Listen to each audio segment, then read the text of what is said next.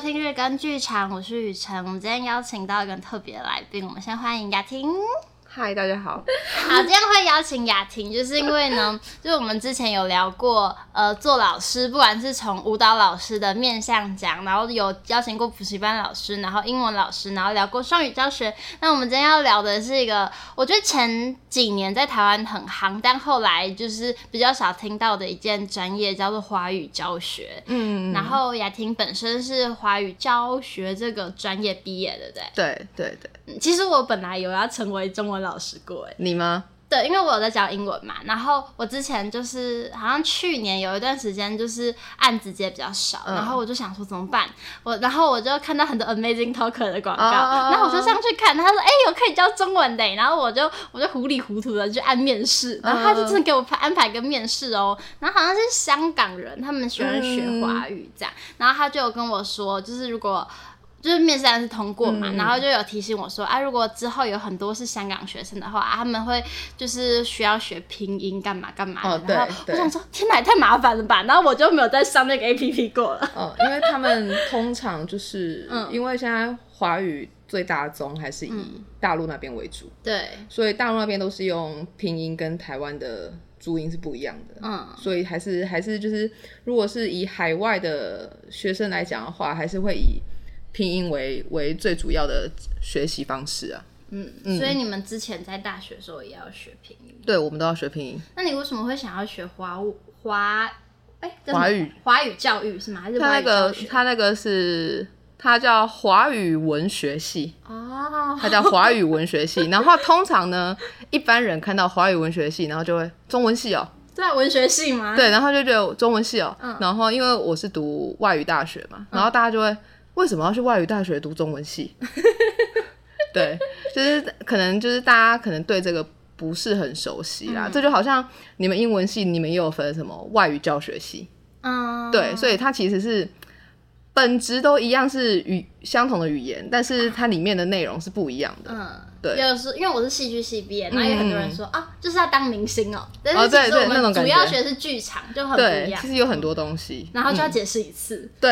然后我们要一一了了之，就是我们跟大家讲一下这个迷思，然后就是希望大家不要再问了。对，就是反正反正我们毕业那么久之后，后来每次人家讲说说，对对对，我中文系，你直接放弃。对。大部分的人都放弃，我的同学们也是。好，对，那所以为什么会选这个科系啊？我会选这个科系，是因为我其实从小读书就有一个毛病，就是学校教什么我就学，就是那种死读书的孩子，嗯、就大家都说我是考试型的，嗯，然后就是认真读书、认真读书的那种。然后如果说像那个时候要选高中啊，嗯、还是读高职的时候，我就没有考虑，我就直接选高中，是因为我觉得我自己没有那种很。特殊的兴趣，嗯，就是通常会去选别的科系的，通常都是说，哎、欸，我可能有什么对什么特别有兴趣啊，或者是对什么特别擅长，嗯、然后，但是我就是属于那种没有特别擅长的，嗯、但是好像什么都会一点的那一种，嗯、对。然后后来就继续读高中，然后那个时候要去考大学的时候，我要填志愿的时候，我就只只跟老师讲一句，我不想要再碰到数学了。然后因为我那时候是读文组的嘛，文组的能选的科系比较少啦。嗯。然后所以我那个时候就是直接把只要跟数学有关的我都把它去掉，就我就是不想要再跟数学。那你有填戏剧系吗？戏剧系跟数学没关系。没有，因为因为那个时候，嗯，怎么讲？就是我是觉得跟成长背景也有关系啊。那个时候就会，我我是属于那种比较实际一点的人。嗯，并并不是说戏剧系不实际啊，很 不实际，超 就是就是因为像那时候有同学可能会读广电啊，嗯、然后读戏剧类的啊，艺术类的啊，嗯、我就会觉得说，我好像我好像会饿肚子哎、欸，嗯，可是我发现我读了这个科系之后，还是在饿肚子。对，就反正那个时候就是因为这样，然后分数刚好落到那里嘛。那我。还是你那时候有没有翻那个？我我真的觉得，我真的觉得现在现在那个在分发真的是有够烂的，他的那个系统很烂。嗯、然后反正就是那个时候是因为我读的是综合高中，嗯，综合高中有一个好处就是你可以拿学测的成绩去报高职那边的大学。哦，对，因为综合高中的好处是这样。我后来就是去选的那一个科系，我就是因为他们他们的大学其实是属于算高职那边的大学，嗯，对，所以我那个时候是拿学测成绩去报的。然后我会对这个科系有兴趣，是因为那个时候我们的国文老师，因为我的我的语我在语言方面还蛮敏锐的，就是这一方面我在我学习的速度会很快。然后老师就会觉得说，哎，你中文也不错，那英文也不差，你知不知道最近有一个科系叫华文？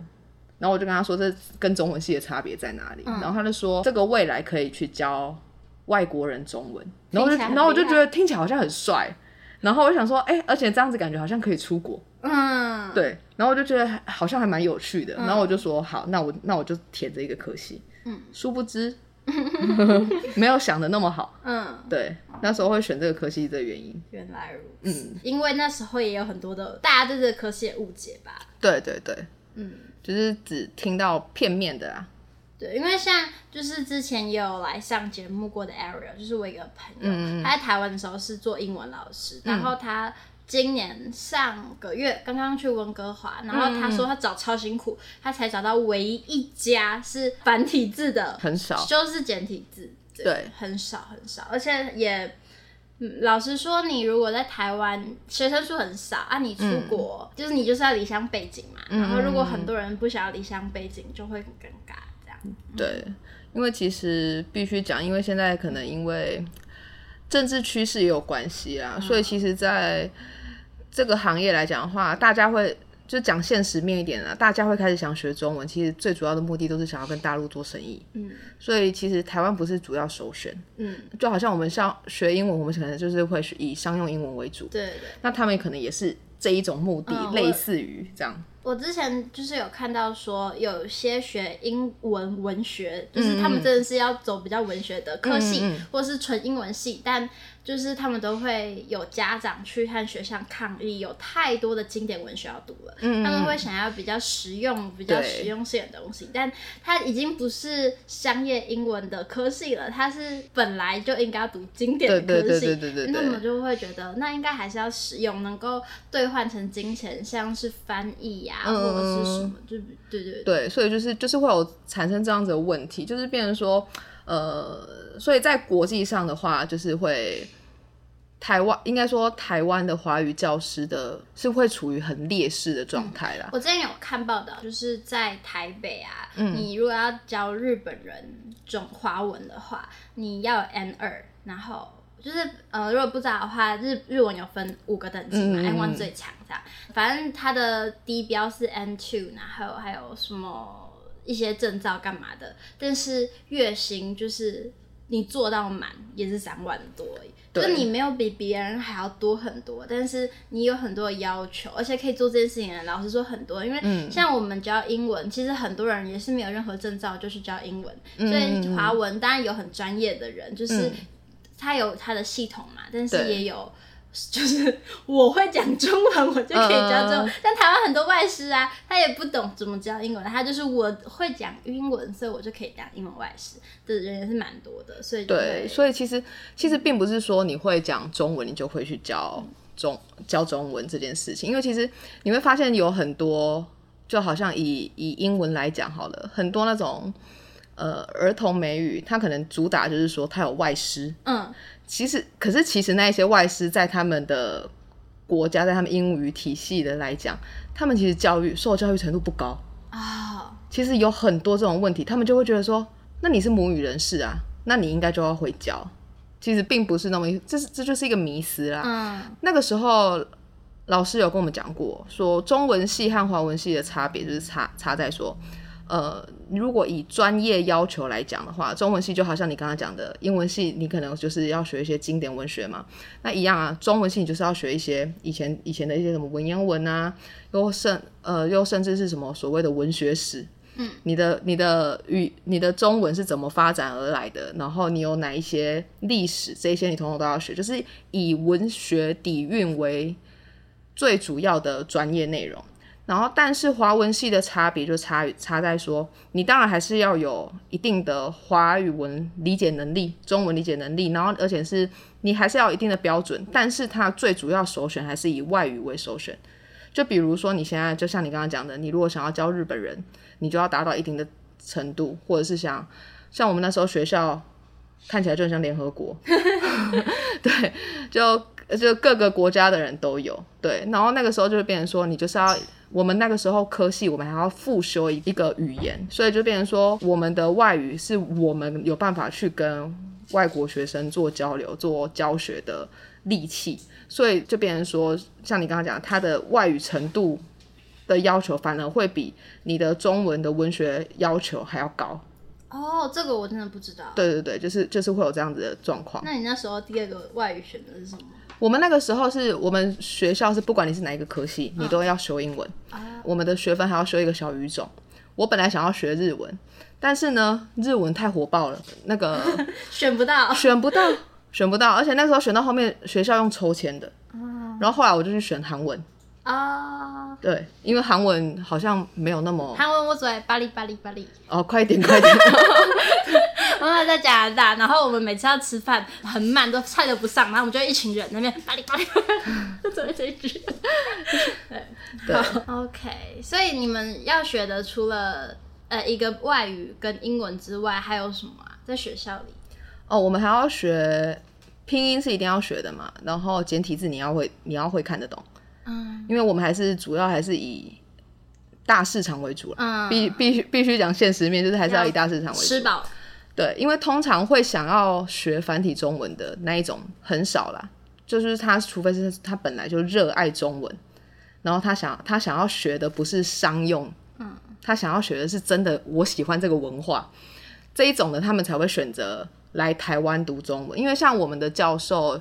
有马来西亚人啊，也有新加坡人，那他们会选择呃大陆跟台湾，他们会选择来台湾学中文系，是因为呃以我们教授的说法啦，他觉得台湾保留的比较完整啊，uh... 对某些政治层面来讲的话，大陆那一边就是比较。比较没有那么完整的做保留，这样。那你说后来就是你没有继续 follow 这一条路，然后去选了一个什么模？哦，对，就是 因为因为教育部后来就教育部常常做改革嘛，嗯，然后学校现在就那个少子化，然后学校也需要钱啊，它需要经费啊，然后讲好听一点就是多元发展，讲难听点，讲难听一点就是。我需要经费，好，对，然后他们就会去做一些呃别的课程的开发，嗯，然后就想要就是你因为你要有开发课程，你才有办法拿那个课程去申请经费，对，所以我们学校本来是单纯就是华华教，然后但是后来他们又多开了一个模，他们就把它分成两个模组，另外一个模组叫做语言表述，语言表述。对，那语言表述就是就是说你要把你的语言好好的表达出来的意思。那你要做表达的话，有什么？就是可能写作啊，嗯，或者是像我们平常这样子讲话，这个也叫这个也叫这个也叫表述。对，所以就是它主要就是训练这个。然后通常如果以中文系来讲，就是读相关语言科系来讲的话，就是你如果是以语言表述来讲的话，你出来可能就是作家，或者是说呃做写文案。那反正这个都是写作相关的，或者是记者这一类东西，它都属于语言表述方面。对，然后我那时候会选择的原因，就是因为我刚刚讲的嘛，大就是社会，它现在的市场情况下，其实台湾被打压太严重了，嗯，所以我必须找活路。嗯，对，所以我就到大三才转模组。嗯，但是也是要学一外跟二外，对不对？对，还是要学，因为那个是就是必修学分。哎，欸，你们韩文课一个礼拜上几堂？我们那个时候好像上两堂吧，就是连在一起还是就是连对连在一起，这样子可以上到什么程度？自己对语言上到什么程度？对，我们那个时候有分级嘛，然后我记得我好像因为我是大三才大三才开始学韩文，嗯，所以我那个时候只有到中等的。那如果去韩国玩是可以买东西什么的？可以，就我常常跟我朋友两个人开玩笑，我们就说我们去韩国就大概是韩国的国小生的程度，那很实用就好了。对对对，就是、嗯、就是就是很很表面的这一种，然后然后那个时候就是可能就会不不行，没有就是就是你讲话可能就是以敬语为主，因为我们通常学习都是先学敬语，然后所谓的那个他们讲的非敬语类的，他们其实是敬语的的口语化，就是。 转它它它的叫什么变化哦，就好像英文里面一定会有它它有它所谓的变化，就有点像日文的普通型。对对对对对对。但是因为我们像我们学，我自己是有学日文，所以我可以理解，例如说食べます吃，它有个更高级的说法。嗯、但是如果 我们后来好像到 N 三之后要讲，就是食べる，就是简单一点的，嗯，就是早，反正就有比较口语的说法，应该是这样吧。对，因为那时候学的时候一定是是先学敬语，然后才会去做学那个一般的他们讲的非敬语这样子。所以如果用 N 级 N 级的逻辑来比喻，就大概到 N 三。如果在你们学校额外学两，差不多，因为其实那个时候我没有去考检定。哦，你们不用规定。我没有要做那个华语教学，所以他就不会严格要求我们。但你毕业的那个毕业证书上是写什么系？一样啊，就是华语文学系，只是它会有分模组。对，然后我们我们唯一设门槛就是只有英文，英文检定会设门槛。那有哪些？有几个模组？两个，就我刚刚讲的华教跟跟那个语言表述。哦。就分两个模组而已。那他实习是做什么？如果是以华教的话，它、嗯、你当然就是要跟教学有相关的。嗯。然后语言表述的话，就是我刚刚讲的那一那一些种类的都可以算。然后那个时候是因为哦，我那时候有一个教授。他就是在教可能排版啊，然后教我们怎么做广告文案，然后教我们怎么做报道的一个教授。他对我很好，学呃那个同学都开玩笑说，那个教授像我在学校的妈妈啊。对，然后所以我那个时候还要去当他的教学助理。他并不是正统的那种教授，他是属于那种业界的教授哦。对，这种教授遇到真的很辛苦。真的可以教你实用的东西。对，然后那个时候我们那个教授跟哦，她的她的老公也是我们的教授，然后两位都是在那个报社界还蛮有名的人物。哦，对，然后他就曾经担担任过某个时报的主编，对，他就推荐我们到那个时报当那个实习编辑，然后就主要就是以以文字编辑为主这样。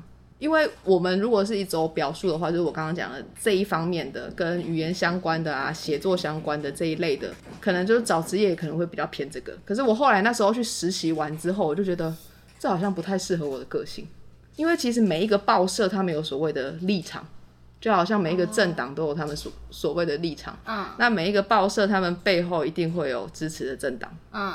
对，所以就变成说，呃，他们以他们的立场来讲的话，他他们并没有做错，嗯，但是他们就不会，就不像我们所认知的记者来讲的话，我们会觉得说，新闻你就是要公正，嗯，就是要实事求是，嗯，然后，然后就是不能有任何的，呃，所谓的捏造，对我们所认知的，就是以正直的。的 角度来讲话，科学的，对，我们会觉得应该是这个样子。嗯，然后进去到报社之后，你才会真的觉得，嗯，哦，事实上并不是这样子。他们是打着这样子的招牌，就不管哪一个哪一个周刊、哪一个媒体都一样啊。他们打着这样的招牌，然后但是他们是要以他维护他们自己所谓的立场，对，然后他们就会去做无差别攻击，他们不会以事实为主，除非那个事实已经铁定到。大家都没有办法 讲第二句话了，嗯，不然的话，他们就是会去做一些可能捏造啊，或者是说会用很耸动啊，就好像现在在讲的标题党，嗯，人家现在不是在在讲说，哎，都看标题啊，然后就就都什么，那时候不是不是什么什么少时不读书，长大当记者，有一阵子不是很流行这一句话吗？嗯 对，就是在就是在讲这件事情，然后那个时候就是我们那个时候的总编，然后就在跟我们说要怎么教我们怎么下标这件事情。嗯，因为通常下标就是吸引目光的一件事嘛。嗯，然后他就他就跟我们讲说，反正你就以攻击为主，只要不要被告都可以。我很 shock，所以教写这个时候就直接教你们攻击耶。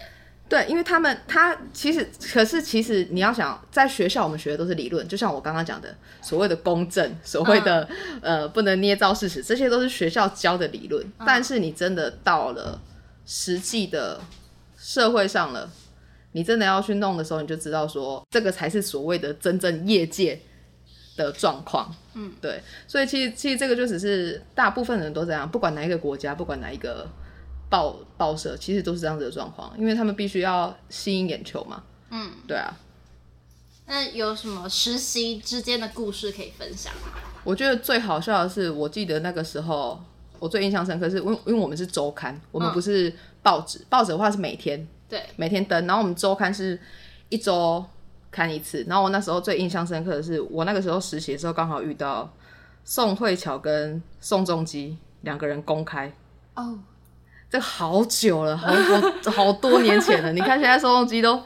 另外娶老婆了，好，反正呢就是那个时候，因为我们通常他们会有所谓的排程嘛，你大概、嗯、呃周刊应该都是周一吧，我没有记错的话，周一还是周五上上新，然后呢就变成说他那个就是要把所有这一周的大新闻都放上去，然后封面封面是谁都会定好了，然后第几页是什么，第几页是什么，他们其实都会贴在墙壁上都决定好，所有人都一起看过。